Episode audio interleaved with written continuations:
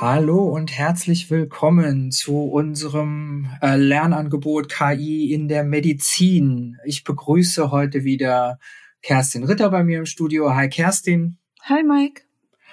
Und heute sprechen wir über Deep Learning, nachdem wir uns die letzten beiden Folgen intensiv mit Machine Learning beschäftigt haben. Heute also ein neues, ein weiteres Teilgebiet der künstlichen Intelligenz. Und da geht meine Frage direkt wieder an Kerstin. Kerstin, was ist Deep Learning?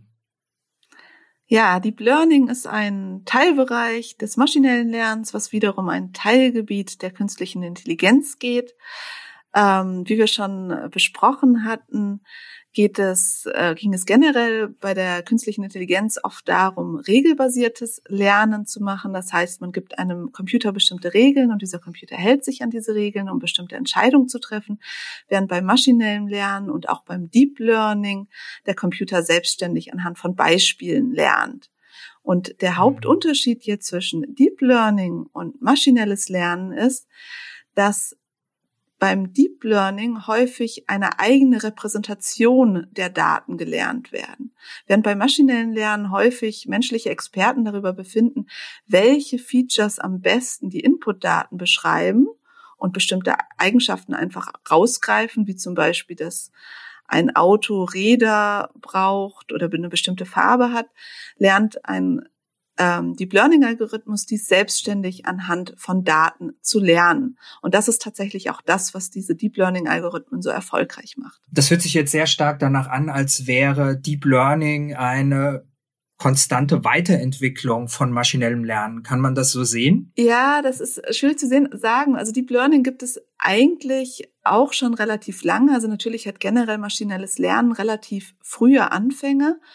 Und man es gab dann bestimmte Weiterentwicklungen schon so in den 90er Jahren, die eigentlich zu diesen Erfolgen von Deep Learning schon hingeführt haben. Also die Techniken sind gar nicht so neu, aber dadurch, dass wir jetzt viel, viel mehr Daten haben und auch bessere Rechenpower, können wir diese Netzwerke trainieren und die haben dann letztendlich auch zu diesem Erfolg geführt. Trotzdem, man kann eigentlich nicht sagen, dass es eine stetige mhm. Entwicklung war, sondern es gab immer wieder neue Entwicklungen, dann gab es Rückschläge, dann gab es andere Entwicklungen und jetzt so Deep Learning ist so richtig erfolgreich. Also man sagt so ein bisschen seit 2006 gibt's so den Begriff auch, dass er immer häufiger auch verwendet war. Das begann mit ähm, zum Beispiel Geoffrey Hinton mit der Restricted Boltzmann Machine. Und jetzt so 2012 und so gab es dann die großen Durchbrüche bei großen Machine Learning Challenges, in denen dann Deep Learning verwendet wurde. Würdest du würdest du sagen, dass äh, oder könnte man sagen, dass das Deep Learning sozusagen eine Abzweigung äh, vom maschinellen Lernen darstellt? Ja, also man könnte sagen, also es ersetzt nicht die, die traditionellen und Standardverfahren, die sind immer noch in sehr, sehr vielen Bereichen nützlich, insbesondere da, wo eben auch gute Features existieren. Aber man kann halt mit Deep Learning Algorithmen wirklich zum Beispiel direkt Bilder verarbeiten. Also man muss dann eben nicht sagen, was suchen wir denn jetzt genau auf den Bildern, ne? oder was könnten bestimmte Eigenschaften sein, sondern man gibt eben Bilder und versucht dann etwas ähm, komplexere Probleme zu lösen. Ich kann ein Beispiel vielleicht nennen aus der äh, MRT-Bildgebung aus dem Bereich, aus dem ich auch forsche. Ein Beispiel wäre eben, dass man äh, das Hippocampusvolumen nimmt und das auf Basis dieses Volumen zwischen Patienten mit Alzheimer und gesunden Kontrollen klassifiziert. Das wäre, da würde man ein standardmaschinelles Lernverfahren benutzen. Wenn man aber das gesamte MRT-Bild in so einen Algorithmus gibt, dann wäre das äh, wäre das eine Aufgabe für einen äh, Deep Learning Algorithmus, der dann auch die Struktur von diesen Bilddaten ausnutzen kann. Das heißt also, man würde dann vermuten, dass sowohl das maschinelle Lernen als auch das Deep Learning auch in Zukunft co in, im Bereich der künstlichen Intelligenz koexistieren werden. Genau, wobei ich mich da auch nicht festlegen würde. Also diese Deep Learning Algorithmen haben natürlich ähm, sind in vielen Aufgaben wirklich schon sehr, sehr gut und deswegen werden die ja auch von großen Firmen wie Google, Facebook und so weiter zur Datenanalyse, zur Bilderkennung, zur Spracherkennung und überall eingesetzt. Ja, gehen wir vielleicht mal kurz äh, oder gehen wir einen Schritt zurück, um da zu sehen, was würdest du sagen, was sind die, was sind die wichtigsten geschichtlichen, historischen Events, aus denen das Deep Learning heraus entstanden ist? Also es gab in, ähm, also so schon in den 1950er Jahren äh, wurde zum Beispiel das Perceptron entwickelt. Das ist ein, äh, ein ganz einfaches Modell, mit dem man schon bestimmte Aufgaben lösen konnte. Das wurde dann in den 60ern stark kritisiert. Das hat dann so ein bisschen diesen sogenannten KI-Winter eingeläutet. Das Problem war nämlich, dass dieses Perceptron ganz einfache Probleme nicht lösen konnte. Dann gab es, dann war es so relativ ruhig und dann gab es in den 90er Jahren kamen dann die Support Victim Machines auf, über die hatten wir das letzte Mal auch kurz besprochen. Das sind ähm, maschinelle Lernalgorithmen, die man für Klassifikation oder auch Regressionsaufgaben einsetzen kann deren Hauptmerkmal ist, dass das Margin zum Beispiel zwischen zwei Klassen maximiert wird. In den 90er Jahren wurden auch sogenannte Convolutional Neural Networks von Jan LeCun entwickelt.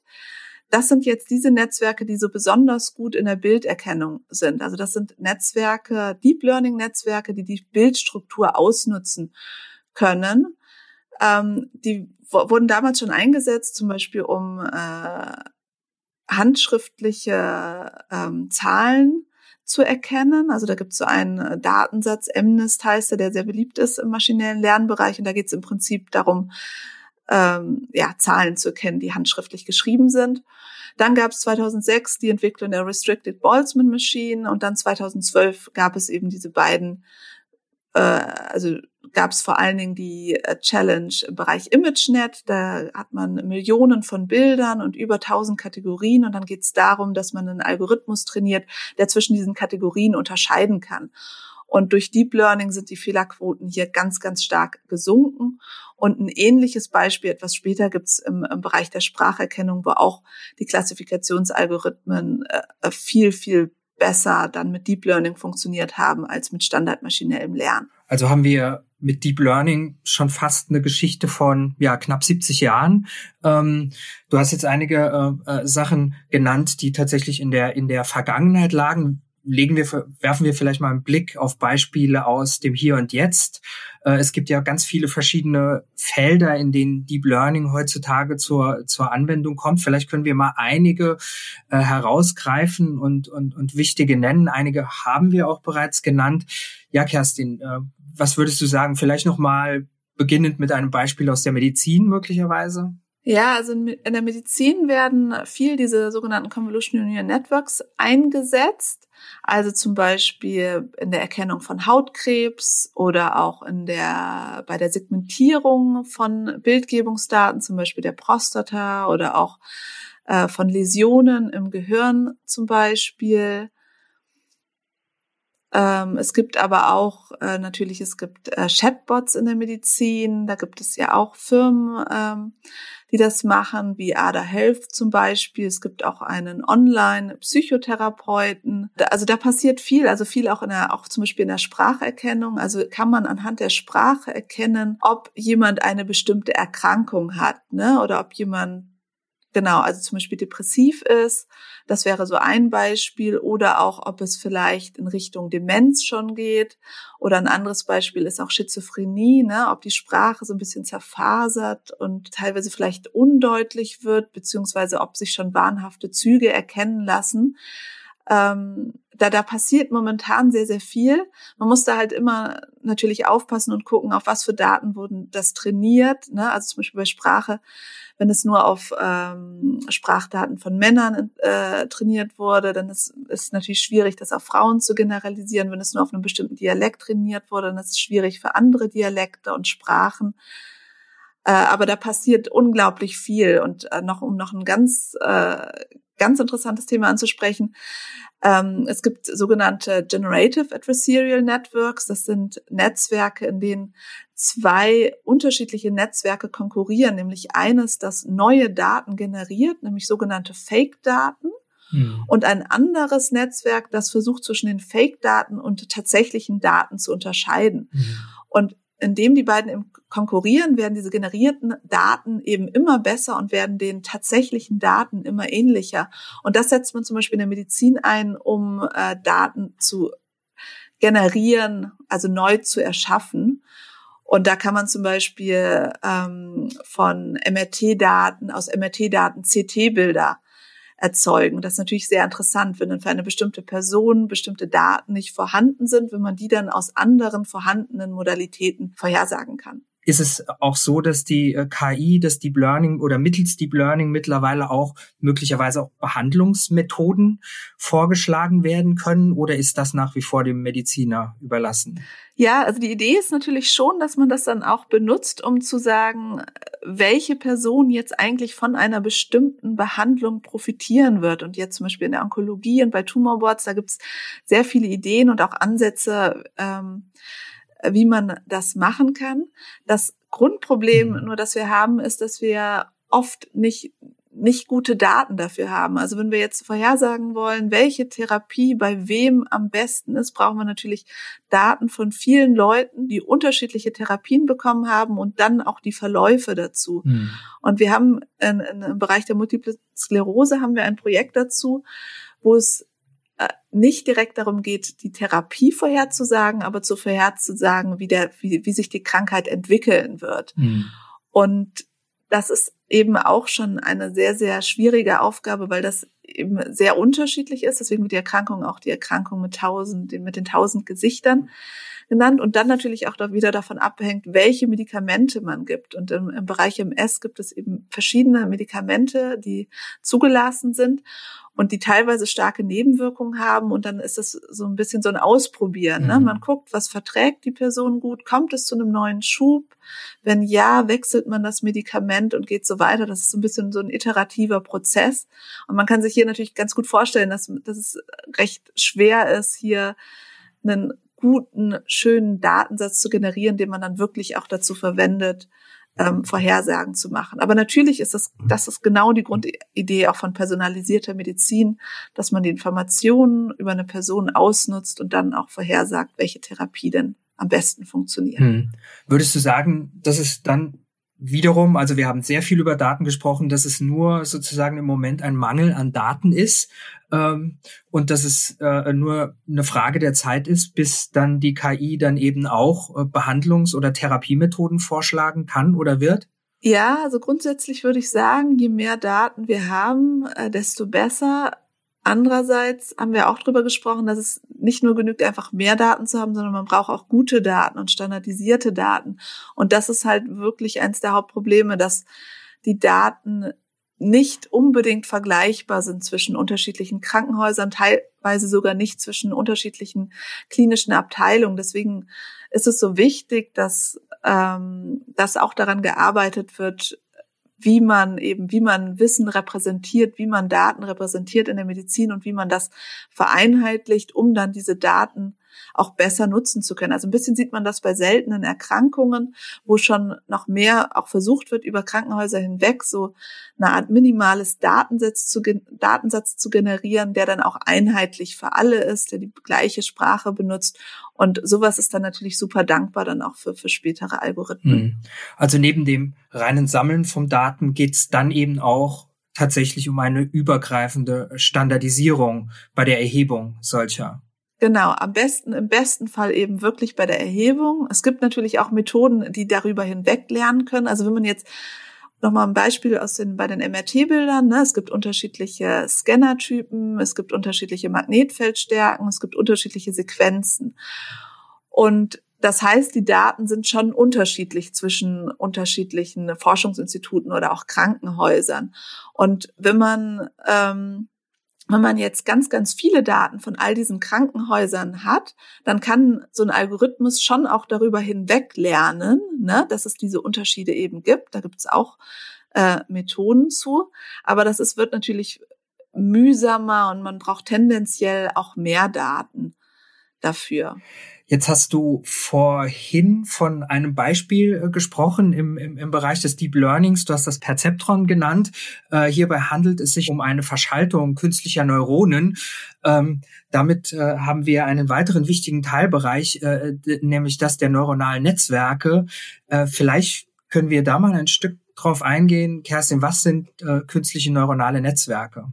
Ja, also künstliche neuronale Netzwerke sind eigentlich die Grundlage vom, vom Deep Learning und äh, künstliche neuronale Netzwerke bestehen aus künstlichen Neuronen.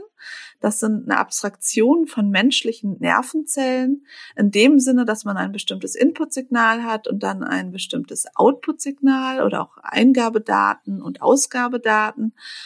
Und das funktioniert so, dass die Eingabedaten eben auf eine bestimmte Weise gewichtet werden, aufsummiert werden und dann wird eine nichtlineare Funktion appliziert, die dann entscheidet, ob dieses Neuron eben feuert, also aktiv ist oder eben nicht. Das ist so ein bisschen mhm. ähm, eben so eine Abstraktion von einem biologischen Neuron. Also es ist nicht dasselbe, es ist so davon inspiriert. Das ist immer also auch eine der Kernfrage, inwieweit künstliche neuronale Netzwerke auch biologische neuronale Netzwerke abbilden. Ähm, biologische neuronale sind wahnsinnig kompliziert und wahnsinnig verschaltet, aber so, so ein bisschen so die Grundidee kommt eben schon von den menschlichen Neuronen. Mhm. Und dann hat man eben so ein künstliches Neuron, ne? wie gesagt, man hat Eingabedaten, man hat Ausgabedaten, äh, in der Mitte findet eine bestimmte Berechnung statt. Und bei den künstlichen neuronalen Netzwerken verschaltet man solche Neurone miteinander. Mhm. Und dann kommt man auch zu sogenannten mehrschichtigen Perceptrons. Ähm, man hat dann eine Eingabeschicht, das kann zum Beispiel ein Bild sein, das können aber auch irgendwelche anderen Daten sein.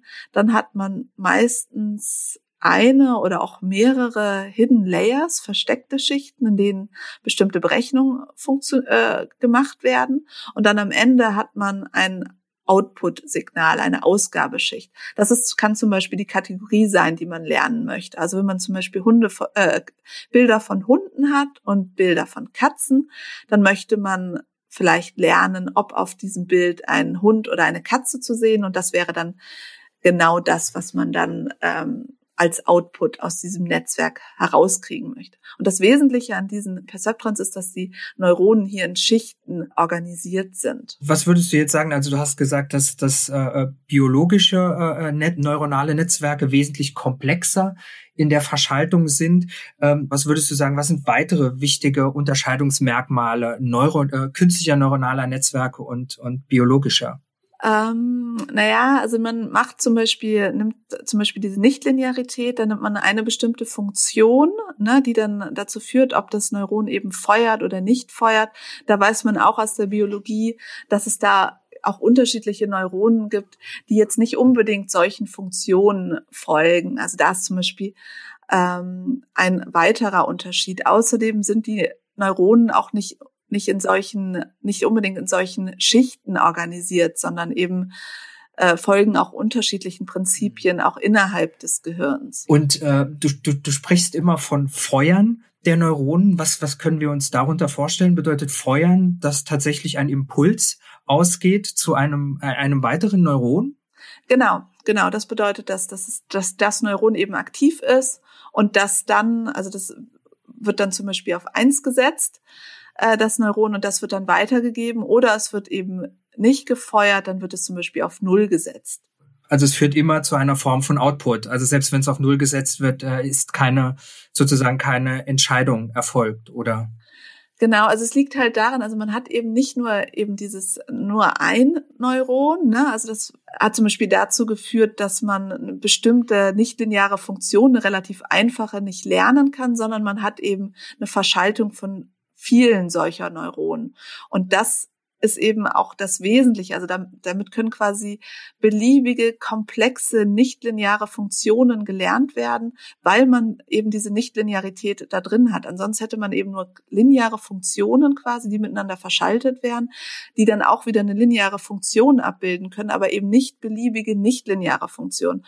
Also deswegen werden Deep Learning Netzwerke auch so als so ein ähm, universaler Funktionsapproximator angesehen, weil sie eben sehr gut beliebige Funktionen lernen können aus Daten. Also wenn man jetzt einen Trainingsdatensatz hat und dem zufällige Daten gibt und der Algorithmus lernt, dann da eine Funktion abzubilden, wenn man es genügend komplex macht, und so dass man eine recht gute Klassifikationsgenauigkeit kriegt. Ne? Also wie gesagt, sogar zufällige Daten.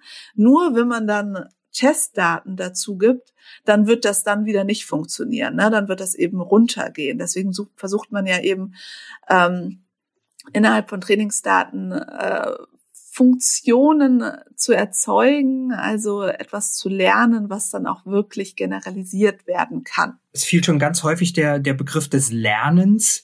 Äh, kannst du noch mal ein bisschen konkreter darauf eingehen? Wie lernt ein neuronales Netzwerk? Ja, das Lernen, das bedeutet, das sind, äh, das ist das Anpassen der Gewichte. Ich hatte ja am Anfang gesagt, dass so ein ähm, künstliches Neuron, dass man die Inputdaten hat und dass sie dann auf eine, die dann gewichtet werden. Ne? Also jedes jeder Input wird quasi mit einer Zahl multipliziert und das wird dann aufsummiert.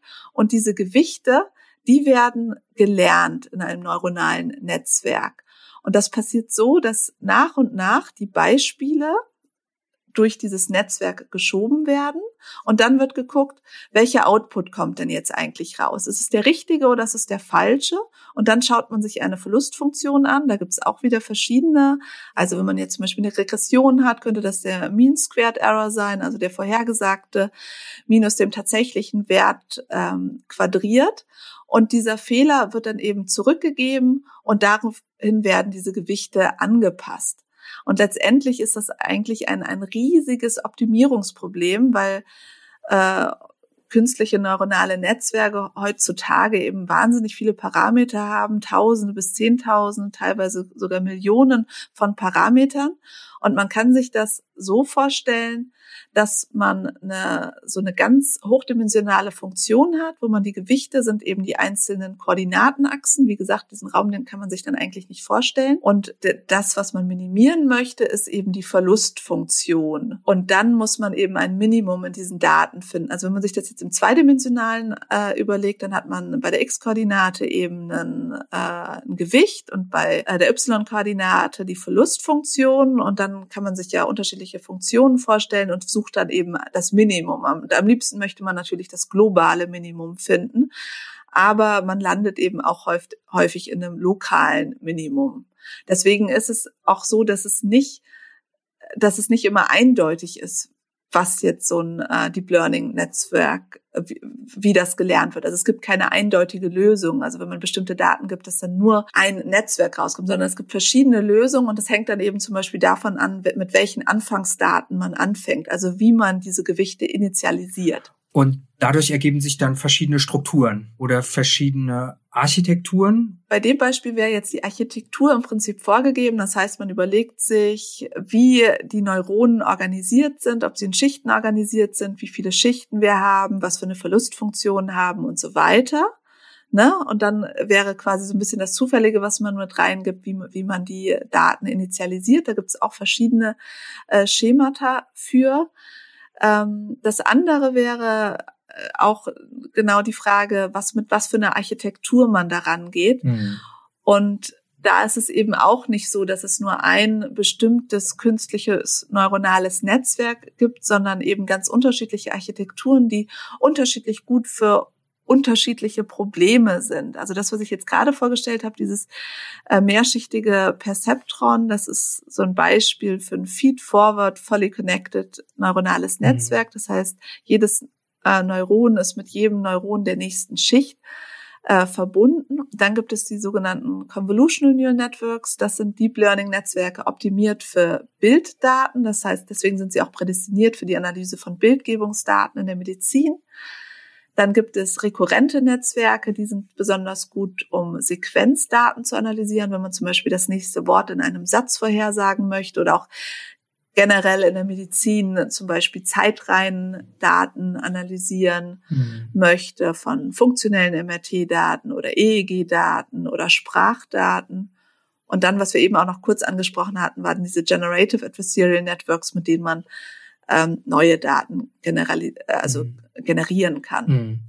Dies, dies sind sozusagen, also das, dies sind die festgelegten Architekturen, die wiederum für spezifische Anwendungsfelder dienen. Aber dann meintest du, hat jedes dieser Architekturen dann nochmals sozusagen zufällige Aspekte aufgrund der Komplexität. Ja, also das, also jetzt, ne, das sind dann die groben Architekturen und dann kann man aber auch innerhalb der Architekturen wieder sehr viel unterschiedliche Dinge auch machen. Ne? Also da sind viele Parameter, die man, die festgelegt werden müssen. Man nennt dies dann auch Hyperparameter, zum Beispiel bei Convolutional Neural Networks. Ähm, vielleicht kann ich hier nochmal kurz die Grundidee von Convolutional Networks äh, sagen. Ne? Also wie gesagt, das sind Deep Learning Netzwerke optimiert für Bildgebungsdaten und diese nutzen eben die Bildstruktur aus. Und das funktioniert so, dass kleine Filter gelernt werden, die über ein Bild rübergehen und dann nach bestimmten Eigenschaften in diesen Bildern suchen. Also zum Beispiel in den ersten Schichten sind das sowas wie Kanten oder bestimmte Blobs, also bestimmte Formen. Dann in späteren Schichten können das komplexere Objekte sein, wie zum Beispiel Augen oder Nasen. Und ganz später können zum Beispiel ganze Gesichter erkannt werden. Also das heißt, hier wird eine hierarchische Repräsentation von Daten gefunden. Und da kann man sich zum Beispiel überlegen, wie viele Filter sollen denn eigentlich gelernt werden? Wie groß sind die Filter? Werden die Filter, also ne, gehen die über jeden Voxel rüber oder lassen die bestimmte zwischendurch aus? Und dann kann man aber auch drüber noch mehr drüber nachdenken, wie bestimmte einzelne Teile von diesen Schichten miteinander vernetzt sind. Also man muss dann auch zum Beispiel noch gucken, dass man die, ähm, die Bildgröße wieder reduziert zwischendurch, ne? also wieder ein bisschen Komplexität rausnimmt. Dann kann man unterschiedliche Nichtlinearitäten nehmen und so weiter. Also man hat relativ viele Freiheitsgrade hier. Mhm. Ne? Das legt man am Anfang fest. Das kann man auch versuchen zu optimieren. Da gibt's unterschiedliche Wege für. Und dann hängt es aber immer noch davon ab, wie du ganz am Anfang die Gewichte initialisierst. Und da gibt es zum Beispiel auch einen Trick, wenn man jetzt wenig Daten hat, dass man dann Gewichte nimmt, die man bei einem anderen Datensatz vorinitialisiert, also die man woanders schon gelernt hat und die dann einfach auf das neue, auf den neuen Datensatz anwendet und dann von so quasi startet mit so einer Art mit a priori Wissen im Prinzip, was sinnvoll sein könnte. Das, das nennt man dann Transfer Learning. Ja, das hört sich jetzt nach einem sehr hohen Grad der Abstraktion vielleicht an, aber in jedem Falle äh, nach äh, einem sehr hohen Grad der Komplexität. Das birgt natürlich vielerlei Herausforderungen. Was sind die Herausforderungen bei der Entwicklung, bei der Entstehung eines solchen neuronalen Netzwerks? Ja, da kommt ein bisschen drauf an, von, von welcher, ähm, aus welcher Perspektive man die Herausforderungen sieht. Aus Sicht des Entwicklers, der solche neuronalen Netzwerke anpassen und entwickeln möchte, sind es halt tatsächlich diese vielen Parameter, die festgelegt werden müssen oder die man auch lernen möchte. Das ist ein recht aufwendiger Prozess. Da muss man äh, viel Überlegung reinstecken und auch Sachen ausprobieren. Was funktioniert denn eigentlich gut für bestimmte Daten?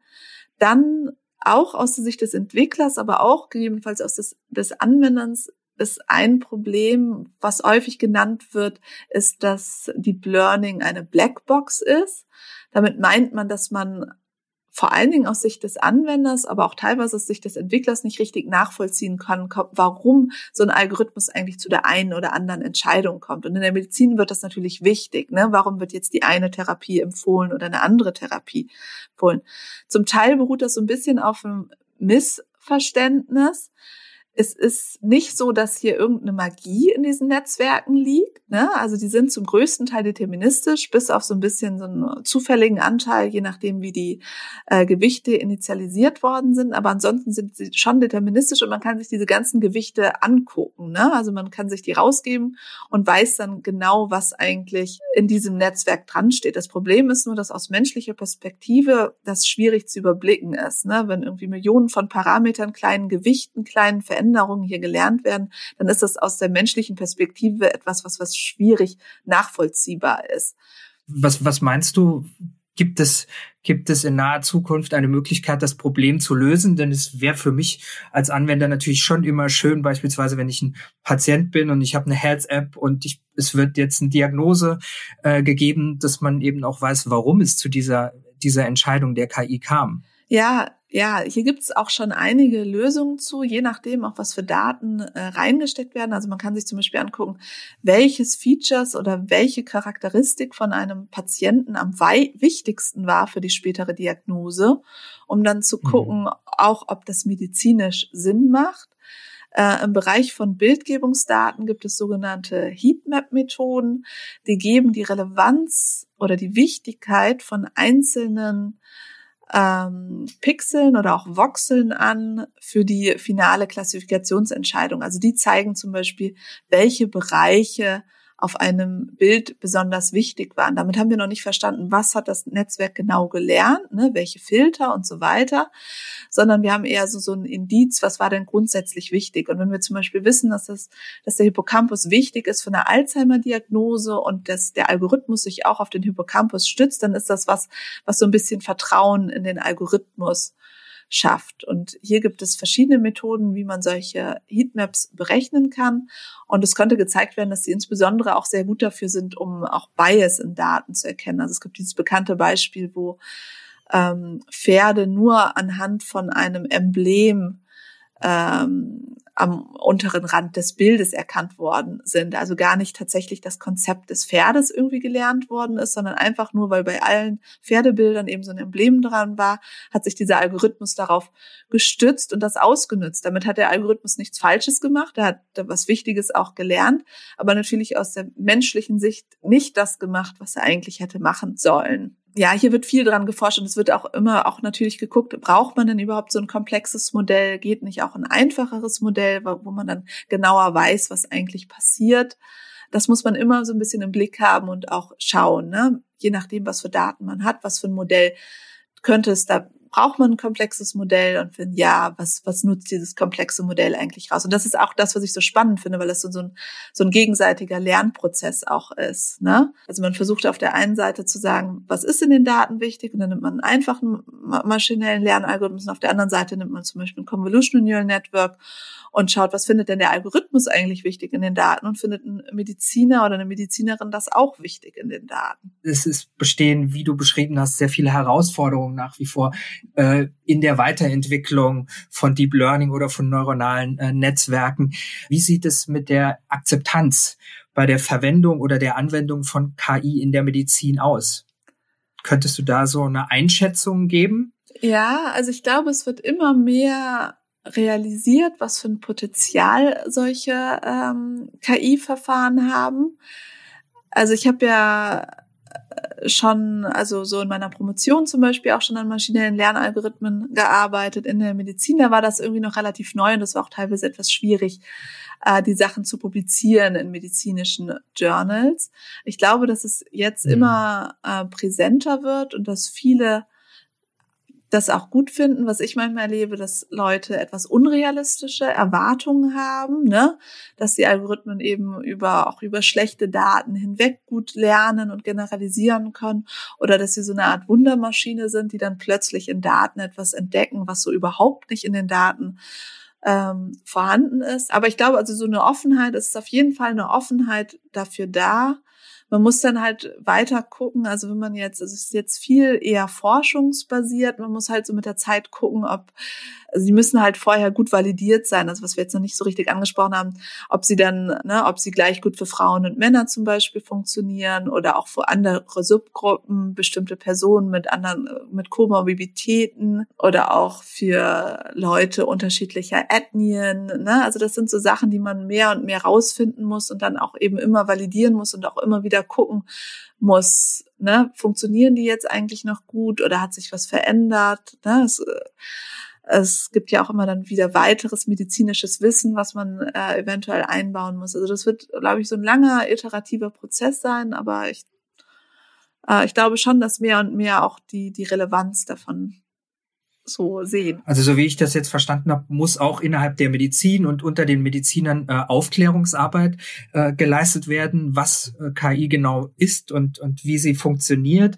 Ähm, was mich des Weiteren interessieren würde, ist, gibt es, würdest du sagen, dass es bestimmte medizinische Bereiche oder Bereiche in der Medizin gibt, in denen sich die KI im Moment insbesondere weiterentwickelt äh, als in, in anderen womöglich? Ja, also ganz großer Bereich ist der Bildgebungsbereich. Ne, der ist sehr wichtig. Also dafür sind diese Algorithmen sehr, sehr gut. Ne, auch so in der Mustererkennung, also Segmentierung auch von bestimmten Strukturen in Daten. Das ist so ein großer Bereich. Dann, was man auch versucht, ist Natural Language Processing, zum Beispiel von Arztbriefen. Das sind Daten, also da forsche ich nicht selber, aber das, was ich höre, ist, dass es viel auch sehr, sehr mühsam ist, weil Leute eben sehr unterschiedlich ihre Arztbriefe auch gestalten und es schwierig ist, da die richtige Information auch rauszulesen. Das hat man teilweise bei den Bildgebungsdaten auch. Also es gibt auch eine Firma zum Beispiel in den USA, die haben 80 Radiologen eingestellt, um Bilder des Gehirns vernünftig zu labeln und alles quasi aufzuschreiben, was ist denn dort, ne? Also wie, sind da vielleicht äh, irgendwie Schlaganfälle, Tumore, Lakunen, da gibt's alle ne, Läsionen und so weiter. Ähm, das ist natürlich besser, wenn jetzt jemand das quasi per Hand gelabelt hat, ne, und dann hat man die Information, die vollständigen Informationen zu so einem Bild, als wenn jetzt jemand in einen Arztbrief nur so äh, punktuell bestimmte Sachen reinschreibt, die ihn, für ihn jetzt wichtig waren ähm, in der weiteren Diagnostik. Aber es gibt also auch hier Electronic Health Records, da werden auch Daten analysiert ähm, in, der, in der Notfallmedizin und auch in der, in, in den Intensivstationen, da gibt es auch einiges, was man versucht. Ne? Da werden ja konstant die Leute auch gemonitort, ne? also dass man da früher erkennt, wenn ein Notfall äh, auftritt. Also es, also es ist sehr, sehr vielfältig. Es geht in alle möglichen Richtungen und es ist äh, wirklich sehr, sehr spannend. Ja, wie wir sehen konnten, gibt es bereits vielfältige Einsatzmöglichkeiten von KI-Verfahren in der Medizin. Gleichzeitig entstehen weitere Prozesse, Dynamiken, Synergieeffekte, die neue Entwicklungen ermöglichen wie sich KI-Verfahren konkret äh, in den einzelnen Bereichen der äh, Medizin anwenden lassen beziehungsweise Anwendung finden, erfahren wir in unserer super spannenden zweiten Staffel von Dr. Med KI. Bis dahin bedanke ich mich bei Kerstin für ihre spannenden Beiträge und sage Tschüss bis zum nächsten Mal. Vielen Dank, es hat viel Spaß gemacht. Okay. Tschüss.